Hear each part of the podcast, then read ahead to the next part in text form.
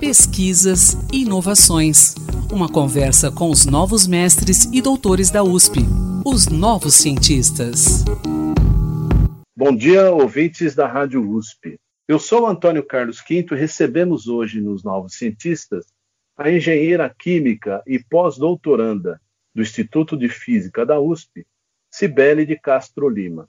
A Cibele é especialista em caracterização de fibras capilares e tem realizado estudos sobre os possíveis danos que o clareamento químico pode causar em cabelos humanos. Os experimentos de Cibele fazem parte de um projeto de colaboração entre o Instituto de Física aqui da USP e a Universidade de Copenhague, na Dinamarca. Bom dia, Cibele, um prazer tê-la aqui nos Novos Cientistas, tudo bem? Olá, tudo bem? Bom dia, Antônio Carlos. Primeiramente, eu gostaria de agradecer é, esse convite especial de participar deste, deste programa. Ok, Sibeli, nós é que agradecemos aí a sua disposição. E a minha primeira questão é sobre o seguinte: por que estudar os cabelos? Bem, eu gosto muito né, de pesquisar essa área e também cabelos acho que todos nós temos, né? E a mulher brasileira em si, ela associa muito os seus cabelos à autoestima. Então, elas estão sempre pesquisando na internet, né, sobre novos produtos para modificar a fibra, modificar a cor, modificar o formato e também reparar seus cabelos, né? E no Brasil é, existe uma alta miscigenação de etnias, né? Isso faz com que o país ele tenha uma diversidade muito grande de tipos de cabelo, né? Como se fosse um laboratório de cabelos.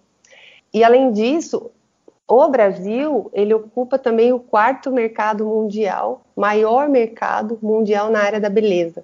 Né? Então movimenta uma cadeia produtiva enorme ele é o quarto, ele fica atrás dos Estados Unidos, China e Japão.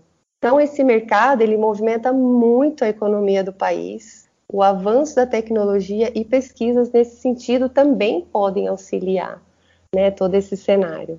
Então, eu acredito que este tipo de estudo tem um impacto tanto no desenvolvimento de novos produtos, né, de novas tecnologias, e na outra ponta também né, impacta no profissional da beleza, no ambiente de trabalho, por exemplo, é, das cabeleireiras, que estão aí espalhadas pelo Brasil, né, de norte a sul, que muitas também tiram o seu sustento, o sustento da sua família deste mercado, né, deste meio.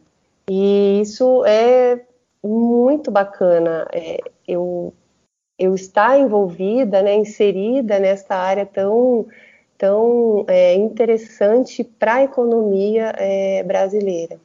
Legal, Sibeli. E você fala sobre, é, você estudou sobre a questão do clareamento. Clareamento químico, ele é prejudicial aos cabelos? É, e que tipo de danos pode causar esse clareamento? Antes de falar dos danos, né, a gente tem que levar em conta que o cabelo ele possui duas regiões principais distintas, que é o córtex, que é a parte interna do fio, e a cutícula, que é a parte externa do fio. E o clareamento, ele é um processo que vai descolorir, ele vai tirar a cor dos cabelos é, Para isso, esse processo ele envolve a degradação, a, oxi, é a oxidação que a gente fala da melanina, que é uma proteína que dá cor para os fios. E essa proteína ela está na parte interna do fio, no córtex.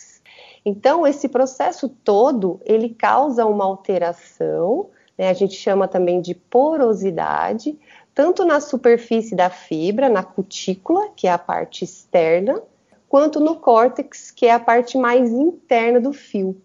Né? A parte externa ela é responsável muito pelo brilho do cabelo e a parte interna mais pela resistência mecânica, né? a resistência ao estiramento da fibra, da fibra capilar. Né?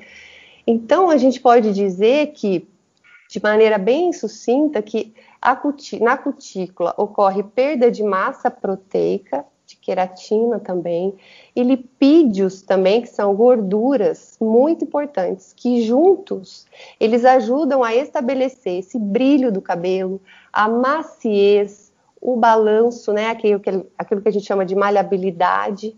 E no córtex, como a, a degradação dessas proteínas, né, da melanina, a parte interna ela fica, é, a gente fala que fica porosa, porque onde tinha melanina não tem mais, né, não tem mais nada. Se não acontece uma coloração posterior, né, se a gente não coloca pigmento, ainda que sintético naquele fio, se a mulher só quer descolorir para é, ficar com os cabelos mais claros, então aquele poro que tinha melanina, ele não tem mais nada.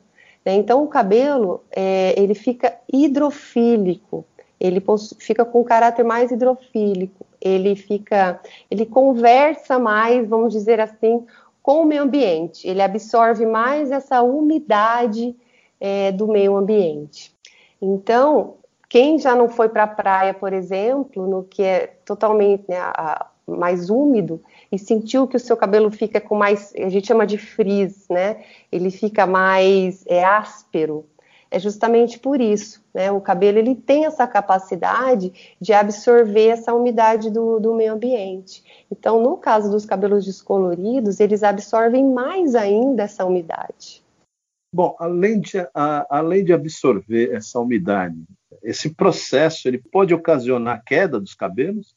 Queda não, ele ocasiona quebra, que a ah, queda ela vem do couro cabeludo, né? A não ser que seja por uma má administração mesmo do processo de clareamento, alguma uhum. coisa de, da, da má conduta do profissional, né? Mas é, normalmente é, cabelos muito descoloridos e que não são assim é, normalmente reparados, utilizados produtos para melhorar ali aquele aspecto, né? Ele tende a quebrar sim, ele quebra. Bom, e vocês estudaram apenas esse processo de clareamento?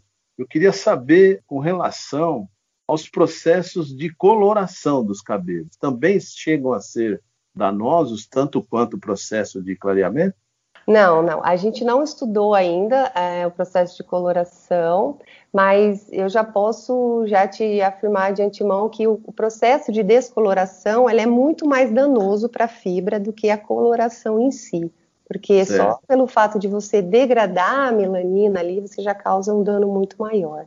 O que a gente está agora estudando são processos químicos de alisamento e a sobreposição também da descoloração com os alisamentos, né? Porque normalmente a mulher brasileira, ela não quer só descolorir, ela quer descolorir, alisar e depois né, fazer um procedimento de ferramenta de calor em cima, uma chapinha, um secador, um babyliss. Uhum. Né? Então a gente está estudando nesse momento é, a sobreposição de descoloração, alisamento e posteriormente o uso de uma ferramenta térmica. E isso tudo a gente está é, tá fazendo esses estudos, é, desenvolvendo né, uma metodologia, fazendo isso dentro do equipamento de raio-x, porque aí a gente consegue identificar, é, a gente está ainda desenvolvendo né, um, é, em tempo real, assim, a gente chama de um estudo in situ, né? Em tempo real, como que é essa modificação, quais são as regiões que modificam dentro da fibra capilar, então, é, nesse momento, a gente está nesse, nesse, nesse, nessa etapa. Perfeito, Sibeli. E esse clareamento químico, ele é prejudicial, digamos, a qualquer tipo de cabelo? Sim, sim. Qualquer tipo de cabelo ele é prejudicial. É claro que se o cabelo já vem de um, uma condição né, mais frágil, para um outro tipo de, de procedimento químico, né, ou mesmo muito, muita fonte de calor, cabelos que utilizam muita, muitas fontes de calor também, eles tendem a, a ser mais frágeis, a quebrar mais, né? Então depende muito da condição anterior da fibra, mas ele é danoso para qualquer tipo de cabelo, sim. E uma outra questão que eu tenho também, é, eu queria que você respondesse rapidamente se esse processo de clareamento químico ele pode ser revertido. É importante é, da gente frisar que todo procedimento químico no fio ele causa uma alteração que não é, não tem como voltar. Uma vez alterado, independente do procedimento químico, a gente não consegue reverter isso. Por isso que os cosméticos, na verdade, eles reparam, eles repõem alguma massa perdida, gordura, lipídio, proteína. mas eles não, não é possível retornar ao seu estado natural. Perfeito. Bom, Sibeli, para encerrar nossa conversa aqui, que o nosso tempo infelizmente é curto, eu quero que você explique como é, como, como é que se deu essa colaboração a Universidade de Copenhague, na Dinamarca, e também que você fale sobre é, quem é que supervisiona esse trabalho, porque você está aí no pós-doutorado no Instituto de Física, não é isso? Isso, isso mesmo. É do professor Dr. Cristiano de Oliveira.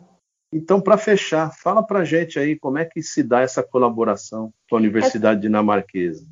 Essa colaboração foi por meio de, né, essa colaboração entre professores e pesquisadores do Instituto de Física, que, né, que no meu projeto tenho como supervisor o professor Dr. Cristiano de Oliveira, do Departamento de Física Experimental, juntamente com a professora Heloísa Bordalo, que é da Universidade de Copenhague, e aí essa colaboração surgiu a ideia de a gente fazer esse estudo. A gente enviou as mechas para lá e por meio de um projeto aceito sob a coordenação dela lá, a gente conseguiu é, fazer as medidas também de espalhamento de nêutrons lá. Então eles fazem espalhamento de nêutrons e a gente faz aqui espalhamento de raio-x. E assim a gente associa os dados né, para conseguir aí é, entender, né, mapear toda essa alteração que a descoloração e outros procedimentos causam na fibra capilar. Maravilha, Sibeli. Muito obrigado pela sua colaboração, pela sua participação aqui nos Novos Cientistas. Parabéns pelo seu trabalho, hein? Eu que agradeço, Antônio Carlos. Muito obrigada.